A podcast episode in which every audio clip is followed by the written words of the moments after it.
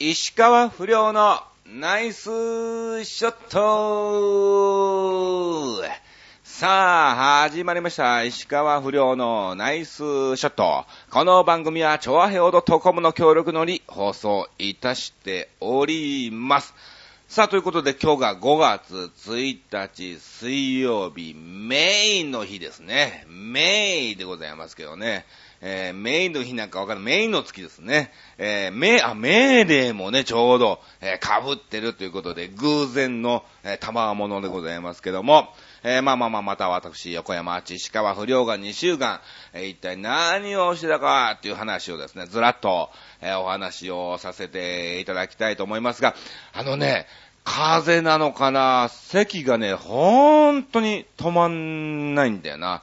あのー、ね、咳風邪っていうんですか、もうそれ以外別に何もないんですよ。うん、頭が痛いとか熱っぽいとか体がだるいとか、えー、そういうのじゃなくて、うん。ただ本当にもう咳がね、もうずーっともう、もう花粉症のくしゃみレベルで咳が止まんなくて、もう苦しくても涙が出るような、えー、状態の時もあったりですね。うん。まあ、そんなんかずっと、えー、ここ3日4日かな、えー、続いてまして、ちょうどなんかね、えー、神さんとかね、子供なんかも似たようななんかね、あの、機関士の、あそこら辺がなんか、なんか曇ってんのかな、みたいななんかね、うん、えー、そういう感じの席をですね、ずっと、えー、3人ともしておりまして、まあまあ元気なのは元気なんでね、いいんでしょうけども、これが今流行りの、えー、風邪なのかどうなのかわかりませんから、ぜひ皆さんね、くれぐれ体調にはお気をつけていただきたいと思います。まだね、なんかね、寒かったり、なんか暑かったり、ジャンバー着た方がいいのか、厚手の方がいいのか、なんか長袖の方がいいのか、みたいなね、いやー、半袖でもちょっとその方がいいかなっていう時もあったりとかね、なんかね、えー、そういう気候が続いておりますんで、えー、体調にはくれぐれも、えー、お気をつけいただきたいと思います。あ、なんか今日、喋りいいね。なんかちょっと話家さんみたいな感じでね、いや、ハッサンとクマさんがいてましてみたいなね、なんかね、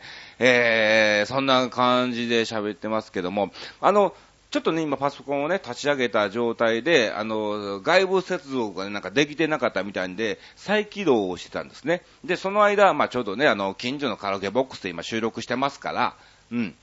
あの、時間もったいないから一曲歌おうということで、えー、歌ったんですけども、歌って声出してからの収録なのか、いや、非常に滑舌もよくなんかね、いい感じで、なんか浜村淳さんみたいなね、えー、おはよう浜村淳でございますみたいな、えー、そんなんではないでしょうけども、はい、えー、いい感じでおしゃべりをさせていただいておりますが、まあじゃあ、いつもながら恒例にですね、えー、ずらっと、はい、えー、2週間何をあったかっていうことをですね、お話をさせていただきたいと思います。えー、前回が4月17日更新ということで、あのー、まあまあそんなにはなかっちゃなかったんですけども、うん。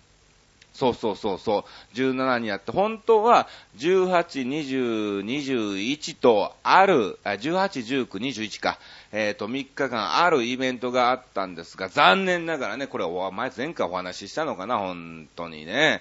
えー、まあ、あの、なんかね、新聞の方にも載ってたみたいなんですが、まあ、全員の名前はね、載ってないんですが、まあ、あの、そういうものがありましたよ、ということでね、イベントをやりました、っていうのがね、えー、新聞の方に載ってましたが、うん、まあ私は参加できなかったということで、うん、朝日ならよかったのになと、えー、つくづく思っておりますが、まあこれは仕方ないことですね。うん。そしてですね、えー、24日に、まあある企業の、はい、えー、まあ日立プラントテクノロジーという、まああのね、日立さんの会社ですけども、えー、そちらのですね、あの、メーデー前夜祭ということでね、えー、組合さんのパーティーの方に、えー、参加をさせていただきまして、いやー、楽しかったですね。まあ、の、毎年恒例でね、あの、この時期とですね、あの、サマーフェスティバルなんかもね、呼んでもらったりもしてるんですけども、うん。あのちょうどその時のゲストがですね、えー、翔子さんということで、あの、キサラでも、ちょっと前にね、えー、初めてお会いしまして、えー、まあいろいろね、喋らせてもらって、ああ、一緒だったんですね、みたいな感じになって、まあ向こうはね、ちゃんとしたゲスト扱いでね、もう歌ももう完璧に歌われる方ですから、うん。えー、まあ私はまあ毎年恒例ということで司会の方をね、させてもらったんですけども、えー、いい勉強をさせていただきました。そして、えー、26日にはですね、あの、アキラの助っていうね、あの、芸人じゃないのかな、歌手なのか役者なのかっていう、アイドルなのかっていう、まあそこら辺の、えー、バラドルみたいな感じの子がいてました。女の子なんですよ。うん。女の子で、アキラの助っていう、名前なんですよ。何なのかなっていう、まあちょっとした小野の妹子の今逆版みたいな、えー、感じなのが、えー、よくわかんないんですけども、うん。まあそのアキラの助が主催するですね、まあアイドルの、なんか、ゆるナイトっていうイベントの方にですね、えー、行ってきまして、まあ、あのー、総合司会ということでネタなんかもね、ちょこっと、えー、さしてもらったんですけども、まあ、あの、そういうアイドル系の子が1、2、3、4、3組いてるのかな ?3 組いてて、んで、まあ、お客さんがね、えいらっしゃるっていう感じなんですけども、お客さんが最終的に、えー、8人かな。えー、8人っていうところで、まあ、あの、日暮里にある、えー、ちょっとしたですね、えー、そういうスペースがありましてですね、うん。そこでさせてもらったんですけども、いやー、なんかすごい勉強になったなっていうか、もうパワーをたくさんもらったっていう方っていうかね、もうこういう方の方が、頭もいいし、なんかね、反応もすごくいいし、えー、パワーがあって、すごく素直な方が多いんだなっていうのですね。まあ、あの、俗に言うオタクっていう系、オタク系ですわ。ね、秋葉とかああいう感じの、えー、雰囲気の場所でさせてもらって、あのー、おたげなんかもね、踊ってましたけども、すごいのね、キレがあんだ、やっぱりね。あのー、一般の方がやるのでね、あのそういう芸ってつくのはね、本当に今までなかったんじゃないかなと思うんですけども、もう本当に芸なんですよね。おた芸っていう、本当の一種のもうね、えー、認定された芸能踊りがありまして、その生をですね、えー、見させてもらったんですけども、そういうのを打つって言うんですって、打ってくるって言うんですって。まあだからアイドルが歌いました。ね、ここでなんか感想があります。その間にこうね、うん、なんか、あれでしょ、サイバー、タイガーとかね、えー、今の AKB のパチンコなんかでもね、あ、本当にあんねんなっていうね、えー、それを、なんか、感じにするのが、えー、ファイヤー、サイバーなんか、えー、なんか、ヒー、なんか、なんか、鉄トラとかなんかわかんないけども、なんかそういうのがあってですね、うん、漢字の方がね、あの、AKB のパチンコはね、えー、結構当たりやすいんですけども、え、そんな話は、え、さておきですね、まあまあ、そういうね、お話なんかも、え、させてもらったりとかですね、で、だからそういう踊りをとかね、することを、あの、売ってくるっていうらしくてですね、えー、これいいなと思って、ちょっと、俺のネタやってる時に売ってくれへんかなと思ったんですが、まあ、よくよく考えると、ネタやってる最中にそんな売ってこられてもやりづらいわとね、えー、いう感じで、え、思いつつね、まあ、結局、あの、売ってもらえずにですね、終わったわけなんですけども、うん。非常に、えー、いい経験をさせていただきました。さあ、そしてですね、まあ、あとはですね、あのー、ほぼ、えー、この間やりました4月29日、えー、第2回昭和の名曲コンサートのですね、えー、打ち合わせとリハーサルと音チェックとかね、えー、そういうね、えー、裏の方でずっと、えー、回っておりまして、あのー、僕が全部台本を書かせてもらったんですよ。まあ、設定はね、もともと新宿のとある馬製のスナック高子っていう、えー、スナックの設定っていうのはあったんですけども、で、まあまあそこでね、僕がバーテンとして働いてて、えー、カズイキコさんという歌手の方が、まああのー、チーママみたいな感じでやってまして、まああの、茨城のですね、えー、歌手の、えー、木崎隆さんという方がですね、えー、ママということで、まああの、おかまのね、えー、感じで、えー、その3人が、まあメインということで、えー、やってるような芝居なんですけども、その芝居の台本をですね、設定があって、その中身を今回全部書かせてもらったんですよ。で、まあまあ、あの、お客さんとして入ってきたのが、えー、林武夫さんとかですね、うん、金ちゃんっていう、まあ、あの、歌手の方ね、うん。金ちゃんと千代子さんっていう方がいらっしゃって、えー、あとセバスチャン井上っていう、まあ、ギターの方と、あと、三宅桜子さんっていうね、えー、ピアノ方、えー、そしてブリージングバスっていうコーラスのね、えー、5人組のね、方がいらっしゃって、で、まあ、あの、ゲストに、えー、二郎丸、そして、サランクロスの大前さんと、えー、川田恋さんね、まあ、あの、お笑いの大先輩の恋さんでございますけども、えー、その方々たちが登場するっていうような、まあ、お客さんとして入ってきて、そこで、えー、一曲歌おうかっていうことで、昭和の名曲を歌いましょうっていう設定なんですね。ね、まあまあそこで全部ですね、今回入りからですね、えー、曲もですね、各々の歌手の方に、えー、歌える、まあ得意な歌手、あの、曲をですね、えー、リストアップしてもらいまして、じゃあこの曲をここで流して、ここでこういう風なね、えー、歌を歌ってもらって、ここでメドレー系で賑やかに行きましょうとか、えー、そういう構成なんかもすべて、え考えましてね、もちろん笑いどころもたくさん、え作ってですね、いや、本当に、えー、ここ数日間はですね、えー、その昭和の名曲コンサートで非常に、えー、力を使い果たしたみたいな、えー、感じでやってまいりました。まあ、本当にでもなかなかね、えー、予算もありませんからね、そんなしょっちゅう集まってスタジオ借りてリハーサルすることもなく、うん。結局、ちゃんと集まって、えー、いい場所でリハーサルできたのが2回だけかな。えー、うん、そうだよね。27日にあったのと、あと、えー、29日当日、うん、当日の、えー、午前中に、はい、えー、レッスン稽古をゲネプロをしたという感じの、たった2回の、はい、レッスンっていうかね、え、稽古だったんですけども、まあまあまあまあ、ぐだぐだな部分ももちろんね、ありますわ。まあね、あの、歌手の方もそんな別に芝居に関しては、えー、慣れてもないわけですからね。うん。えー、仕方ないことなんでしょうけども、いやー、なかなか、ね、うまいこともいかないことも多数ありましたが、まあ、たくさんの方にもね、えー、笑っていただきまして、今日一応ね、終わったところですから、えー、昨日はありがとうございましたということでみ、んなにですね、メールをしたところですね、あのー、私のお客さんから、あっちさんの、え、ね、司会は素晴らしいと、仕切りはすごかったっていうね、お褒めの言葉をね、いただいたりとかですね、もうたくさんの方が、えー、楽しかった、面白かった、喜んでくれたよっていうね、えー、感じでですね、えー、送っていただきまして、まあまあまあまあ、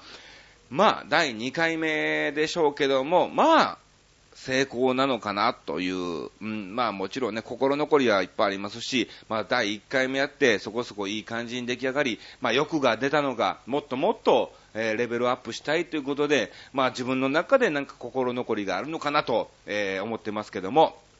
まあまあ非常に、えー、いい経験と、はい、えー、楽しいステージをさせていただきました。なんかもうこれからね、毎年恒例でですね、まあ、の、4月29日は一応昭和の日ということなので、まあ、その昭和の名曲を歌いましょう。ただ、コンサートをするだけでは、えー、面白くないので、えー、芝居仕立てにして、その中で昭和の名曲を歌っていこうというですね、えー、そういう本がありましてですね、えそれを毎年第3回、第4回、第5回とやっていくつもりでありますので、おそらく、えまた来年もですね、僕が脚本を、え務めることだと思います。でもね、これ非常に本当にね、ああ、もう頭使ったね。いや、初めてなんですよ。そういうね、あの漫才のネタとかコントのネタとか、えー、もちろん書いたことはありますよ。書いたことはあるんだけども、別にそんな全部おふざけでいいわけでしょで、今回は一応昭の昭和の名曲っていう一種の一つのですね、お芝居ですから、もちろん笑いも必要ですけども、歌の場面もあったり、歌もですね、なんか、バラバラなを歌っても仕方ない。じゃあここで賑やかなをメドレーにしたりとか、しっとりとお客さんにここは聞いてもらおうとか、うん、えー、そういう構成も全部考えてですね、真面目な、えー、部分も作って、音とかですね、きっかけとか、えー、全部ですわ。もう、監督兼、ね、えー、脚本兼、出演兼、演出兼みたいな、もう、何、あと、何、音響さんとの打ち合わせも全部しましたからね。うん。えー、結局ワイヤレス何本使えるのとか、ね、有線何本とか、うん、A 体なのか B 体なのかとか、えー、混乱しないのかとか、えー、じゃあ会場でのね、ワイヤレスをまた使わせてもらおうとか、えー、じゃあもうちょっと PA 増やして優先増やそうかとかね、えー、そういう、なんかね、裏方的なもう業務はそういうのもね、あの、本当にいろいろとここ最近勉強させてもらってますから、えー、わかるようにはね、なってきたのでね、うん。まあまあいい経験を、えー、積んできた結果、まあ今回このようなね、えー、感じでできたのかなと、えー、思っております。さあまあこんな感じで本当にね、この2週間をですね、29日の、え、昭和の名曲コンサートのですね、えー、仕込みということでずっと費やしてきたわけなんですが、まあまあ、え、楽しいお時間過ごさせていただきました。さあ、それではですね、この後ですね、え、まあ今回、うん、ラジオ投稿したところがですね、最近困ったことということなんですが、もしかすると時間がなくなっちゃう可能性がありますので、先に告知だけをさせていただきたいと思います。はい、えー、5月の3、4、5、6ゴールデンウィーク真っ只中ですね。はい。3、4、5、6はですね、茨城県の牛久にあります、牛久大仏というところのイベントの方に、えー、私ですね、えー、総合司会として、え出演しております。まあもちろん石川不良のスタイルで、え登場してご案内役をさせていただきますので、えお時間がありましたら見に来ていただきたいと思います。あの日替わりなのかな、え3、4、5、6と、え3、4と5、6で、えー、2日ごとの交代なのかな。まあまあ、なかなか楽しいね、えー、メンバーが集まっております。市木博さんとか、あと、セネオル玉木さんも来るのかな。うん。あと、あれですよね、えー、諸角やポンさんとかね、はい。えー、本当に楽しいメンバーが、えー、集まっておりますので、ぜひぜひ、えー、遊びに来ていただきたいと思います。あ、ルークさんも来るのかなマジックションのルークさんとかね、えそういう方もいらっしゃるんで、はい。えまたぜひ来られましたら、ちょいちょい出てますんで声かけてもらってね、えー、お話、お話なんかもさせていただきたいと思います。そして、えー、10、11位はですね、えー、高知の、はい、えー、キャバクラの営業の方に行ってきます。あのー、ちょうど1年前かな、1年前はまだ経ってないかなっていうぐらいにですね、えー、行かしていただきまして、えー、またお電話したところ、浜区柳田さんっていう方がいらっしゃいまして、うん。いやー、浜口さんそろそろまた高知行きたいんですけど、っていうことをですね、伝えると、あ、じゃあ、いつ行くみたいな感じでね、もうすぐ OK をいただきまして、嬉しい限りで、ちょうど5月10、11とか空いてるけど、2週目と3週目空いてるけどどうみたいな。えー、じゃあ2週目お願いしますっていうことですぐに、えー、決まったわけですね。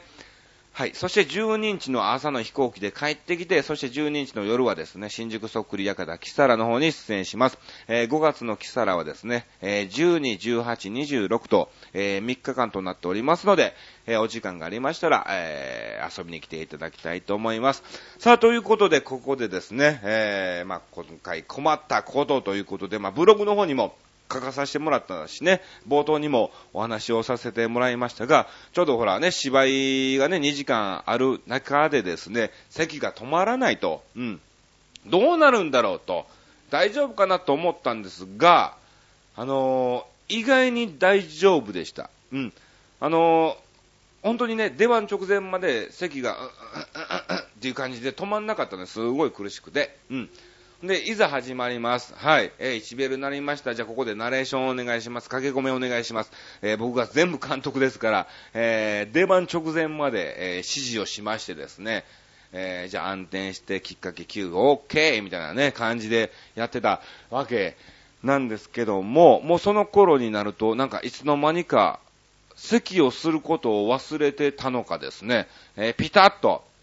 止まりまして、ピタッとハウスじゃないよ。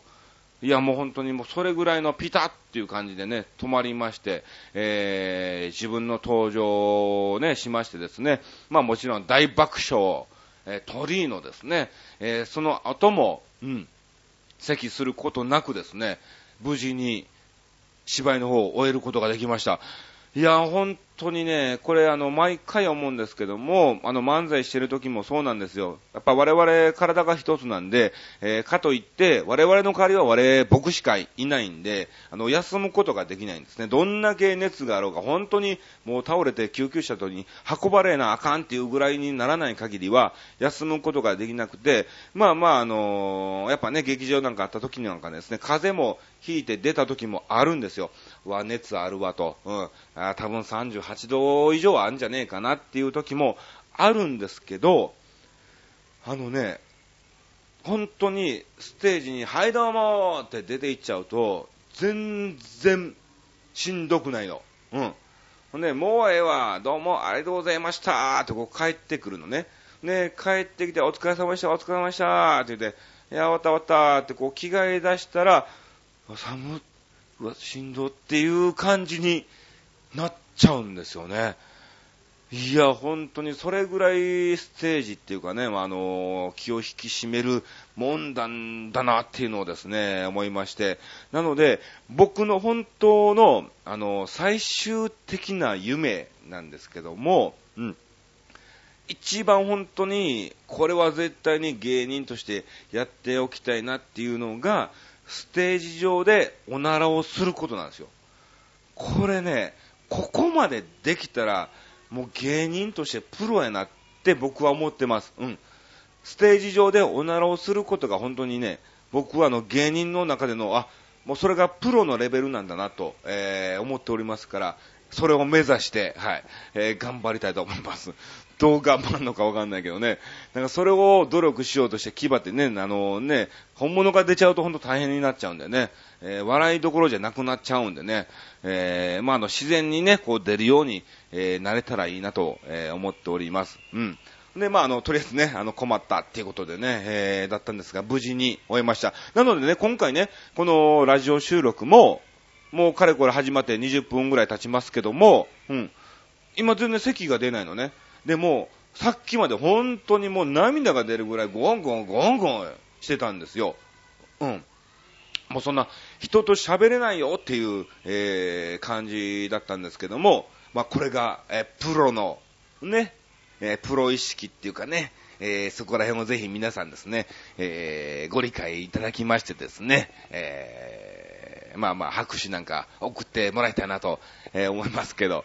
まあまあまあ、プロならもっとちゃんとラジオ収録せえというね、えー、もう横で女の子たちがキャーキャーキャーキャー言うてる本当にもう、これラジオ入ってんじゃねえかなと、えー、思いますがね、えー、まあまあ、ここで、はい、え今回のテーマ、えー、募集したところ、またまたたくさんの方からメッセージをいただきましたんで、えー、ご紹介をさせていただきます。あのね、えー、なんだろう、こういう困ったこととかね、えー、そういうね、ネガティブな、えー、ことをですね、えテーマにすると、ゆっぴーさんがね、生き生きしてくるんですね。何通来てんのかなっていうぐらい、6通ぐらいね、えー、アメブロの方のコメントの方に、えー、来ましたんで、うん、えー、ぜひぜひ皆さんこれ全部読めないんでね、はい、えー、まあ、コメントの方も覗いてあげたいなと、あげていただければ嬉しいかなと思っております。じゃあどうしようかな。じゃあ最初の一つだけご紹介しましょうか。うん、そうしましょう。うん。それでは、行きます。えー、ゆっぴーさんからいただきましてありがとうございます。えー、こんばんは。あちさん、風邪大丈夫かな？うん、まあまあ、なんとか大丈夫です。えっとね、私の困ったなって思うことは、最近では、脳梗塞のおじいさんの介護祖母が足を骨折で入院。二人ともめっちゃ頑固者で言うことを聞かなくて、おじいちゃんは、ドナルシ、どこだ？ちょっとごめんなさい。はい。えー、床ずれができてるし、ちゃんと入浴しないと余計に悪化するのよ。お風呂に入ろうや、気持ちいいよと言っても、えー、入らん。ほっといてくれと言うし。うん。夕飯も、せっかく作っても腹が、腹ん、減らんからええわと言って、えー、食べない時もあるし、食べる時もたまにはあるけど、テレビつけてたら、テレビばっかりに注集して全く食べなくなるし、食事するのに3、4時間かけて食べるし、そんなに？夜の片付け、洗い物が遅くなるし、そしたら寝る時間が遅くなるし、次の日が休みの日なら、まだしも仕事だと早起きして行かなきゃいけないし、しかも、母の里から仕事場に通うのはかなり遠くで毎日疲れるわ。えー、母が夜勤の時にはおじいさん一人ほっとけないし、私は夜勤のないからいいけど、しょっちゅうこっちの家に泊まりに来るのも大変だし、うちに少しの間だけでも来ないと言っても、わしはどこへも行かん。ここがええんじゃ。わしは自由にならんのかと怒鳴るし、こっちだって自由にならんのかって怒鳴り返したいわと。マジでストレス溜まりまくりだそうだわ。えー、溜まりまくりそうだわ。はあ、もう困るな。こっちから自分の病院通うのも大変だし、あ、この頃特にアトピーが、えー、ひどくって、えー、仕事でも水使うし、おじいさんのことで炊事洗濯やりに、えー来なきゃいけないし、手荒れが、えーひどくて、よくみんなからやけどの後って言われるし、皮膚科の先生からも、今まで一番ひどいねと言われ、あー、この時は特にアトピーが出てくるから困るわ、ということで、えいただきましたけどね、うん、愚痴やね。困りじゃないね。まあ困ってんでしょうけど、大変なんでしょうけど、まあまあまあまあね、えー本当に、えー頑張っていただきたいと思います。でもね、本当におじいちゃんおばあちゃんもね、もっともっと、えー介護してもらってる身にもなってですね、はい、優しくなってもらいたいなと、えー年を取れば取るほど頑固になるんじゃなくて、もっと頭をね、柔らかくなってなんかね、えーそういう優しい、なんかポタポタ焼きのおばあちゃんみたいな感じにね、えーなりたいなと、えー思っております。はい。えーお時間の都合上、えーあとは皆さんブログの方のコメント、えーゆっぴーさんのコメント、えー見てあげてください。はい。さあ、えー、そして、えーここでもう一つ新しい方から、えーいただきました。ありがとうございます。えー、ラジオネーム、コナミさんからいただきました。えー女性ということでね、若い女性の、えー方から、はい、えーメッセージをいただいたということなんですが、えー最近困ったこと、うん、ラーメン屋に入れない。ああ、なるほどね。うん。あのー女性一人でラーメン屋って入りづらいんでしょうね。あの、吉野家とかね、松屋とかそういうところも、やっぱ入りにくいそうなんですよ。うん。まあまあ、別にね、僕はね、あの、吉野家でご飯一人で食べれます、男はね、食べれますけど、そこにね、あの、綺麗な女性が一人食べてても、そんな別に何も思わないんですね。うん。ああ、仕事が忙しいのかなとか、時間ないのかなっていうぐらいなだけであって、うわーっていうのはないんですけど、まあ、女性としてはあれなんでしょうね、なんか、うん。まあ、まあ男もね、逆にね、一人でなんか可愛らしいカフェっていうのがね、えー入りづらいもんですわ。女性の OL ばっかりがもういてそうなね、ケーキバイキングとかね、えーあるようなところ、一人ではね、さすがにちょっと行きづらいなと、うん、いうのもありますから、まあそういう感覚なのかな。うん。でも、そのラーメン屋はなんか新しく、えーできた店らしくて、非常に気になってるんですよ、食べたいと。えー食べたいんだけども、えー一人だから食べに行けないと。えーあー、なるほどね。えーぜひぜひ誰かね、うん、一緒に、うん、コナミさんと一緒に、えーそのラーメン屋に行ってあげていただきたいと思います。えーコナミさんどうもありがとうございました。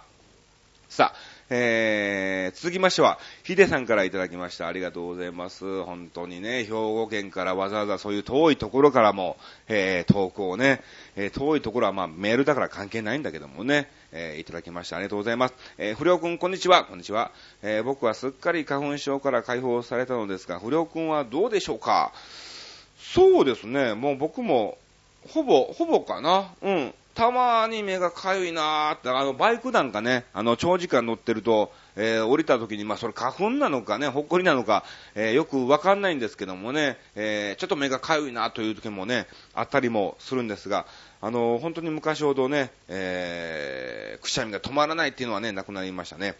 ところで、え今回のテーマ、えー困ったなぁと日常困ることはいっぱいあるのですが、仕事上でいつも困る話がありまして、私は仕事柄人の似顔絵を描くというか、イラストを描かせてもらうことがあります。うん。えー僕のね、名刺も書いていただきましてありがとうございます。えー大抵の人は楽しく書かせていただくのですが、ごくたまに困った人もいるんですよ。なるほど。特に女性。うん。シワとかメイクとか特徴をデフォルメして書くと、あからさまに不機嫌になる人が多いです。ほうほうほう、あ、シワね。まあメイクも私そんな濃いないわってね。言っちゃうかもね。うん。まあ、女性だからそれは仕方ないのですよね。うん。そこは俺も分かっているので、頑張って可愛く、えー書くようにしています。そうすると、私こんなに可愛くなるし、真面目に書いて、と、怒鳴られたり、怒られたり、うん。俺にどうせっちゅうねん。そうやな。心の中で叫びながら申し訳ありません。書き直しますと、えー謝るしかないんですよね。こんなわけで、えー、女性のイラストを描くときはいつも神経使いすぎて、依頼を受けるだけで頭痛がすることが多いんです。これって一種の職業病なんですかね？といただきましたけども、うん。まあ、そうなのかな？そういう部分で神経を使うってことはね、まあ仕事上で神経を使うことですから、まあ職業病なのかも、えー、知れませんけども、なるほど。まあ可愛く描きすぎてもね、あかんちゃあかんのね。うん。あの、私、もうだそれを友達に見せたくなるんですね、そのイラストを。こういうのを描いてもらいましたと。うん。えー、こんな可愛くないやんって言われるのは嫌なんだと思います。うん。かといってデフォルメすると、えー、私こんなメイクしてへんし、こんなほくろでかないし、みたいなね。えー、そういうことにもなると、そんなまつげピンピン立ってへんわ、みたいなね。えー、そういうことになるんでしょうけど、もう、うん。まあ、どうなんですかね。なんか、そのまま書くんじゃなくて、ちょっとね、えー、方向を変えて、えー、その女性がアニメ風にしたりとかね、なんか、なんかちょっと、うん、プラスアルファ、うん。うさぎ年だったらね、うさぎ風の女の子とかね、うん。そんなんどうなのかな。まあダメか。うん、ダメだよな。まあまあ、あの、適当なこと言ってすいませんけども。なるほど。まあまあね、頑張っていただきたいと思います。ありがとうございました。さあ、えー、続きまして、お待たせしました。えー、この方の登場でございます。皆さん、大きな拍手をどうぞ。レギュラー、坪井さんです。どうぞみたいなね。いや、今日来てないからね。えー、ラジオ投稿ということで、えー、ご紹介を、えー、させていただきたいと思います。えー、ラジオネーム、レギュラー、坪井さん、え住所、北方領土の近く、どこやねん、おい。どこどこ、どっち？上の方、下の方、日本の方ですか？みたいなね。えこれはですね、えプールで定期的に溺れかかることです。うん。坪井さんの困ったことが、定期、定期的に溺れかかるんですか？ほう、私がどうして定期的に、えー、溺れかかるのかというとですね、えー、去年大病を患いまして手術をしたわけですが、えー、術後の合併症で左肩が通常通りに回らなくなってしまいました。うん。最初の3ヶ月は自助努力でラジオ体操やストレッチをやりましたが、ほとんど効果が見られず主治医に、許可をもらってプールでトレーニングを開始しました。途中からストレッチチューブを併用するようになり、少しずつ左肩が回るようになっています。うん。プールのトレーニングのうち、ビート板を使う時に限ってクロール風にやってみるのですが、その時に溺れかかるのです。左肩が回転する時に、左半身も一緒に左半回転するものですから、息継ぎができず、クロール風に、えー、焦げるのは2回限定なんですの。そこで2回目には必ず上半身が沈んでいくということで、ほほほほほほ、なるほどね。左の肩をこう回すときにですね、えー、回転しないから、あのー、左半身も一緒にこう、一緒に回っちゃうんだよね。でそのまま、えー、ビート板持ってたらですね、コロンってなっちゃうんでしょうね。うん。なるほど。私の巨体も水に浮くのですが、えー、プールだし、巨体って、いやいやいや、うん。訂正はしときましょうね。そんなことないです。えー、プールだし、すぐに立てるから誰も助けてくれないというオチです。うん。なるほど。だから、えー、初心者レーンでビート板と共に歩んでいくしかないのでござる。いや、でも困ったことでしょう。今回は笑いも何もなくすみませんです。いやいや、そんなことないよ。ちゃんと巨体とかね、えー、北方領土の近くとか、なんかね、笑いどころを、えー、作ってますけども、なまあでも本当にね、あの、無理せずにね、えー、プールでね、えー、溺れて死ぬこともあるんでしょうからね、本当に、えー、そこでも足なんかつってたらね、もう大変ですから、えー、ぜひぜひ無理せずに、ちょっとずつ、ほんとちょっとずつでいいんですからね、えー、少しずつの積み重ねがですね、えー、大きな山となりますんで、えー、ぜひぜひ頑張っていただきたいと思います。さあ、ということで今回もこんな感じで、えー、お話をさせていただきましたね。なんか本当にまったりとしたなんか身内でなんかね、なんかこれみんなでなんかね、ネット繋いでテレビ電話とかした方がええんちゃうかなっていうような、えー、感じなのかも、えー、知れませんけども、えー、こんな感じでお送りをさせていただきました。えー、まあ、まもなくゴールデンウィークがですね、3、4、5、6と、えー、始まりますのでね、皆さんどっかお出かけするのか、えー、わかりませんが、ぜひぜひお、お出かけの際にはお気をつけて、えー、行っていただきたいと思います。以上、石川不良のナイスショットでした。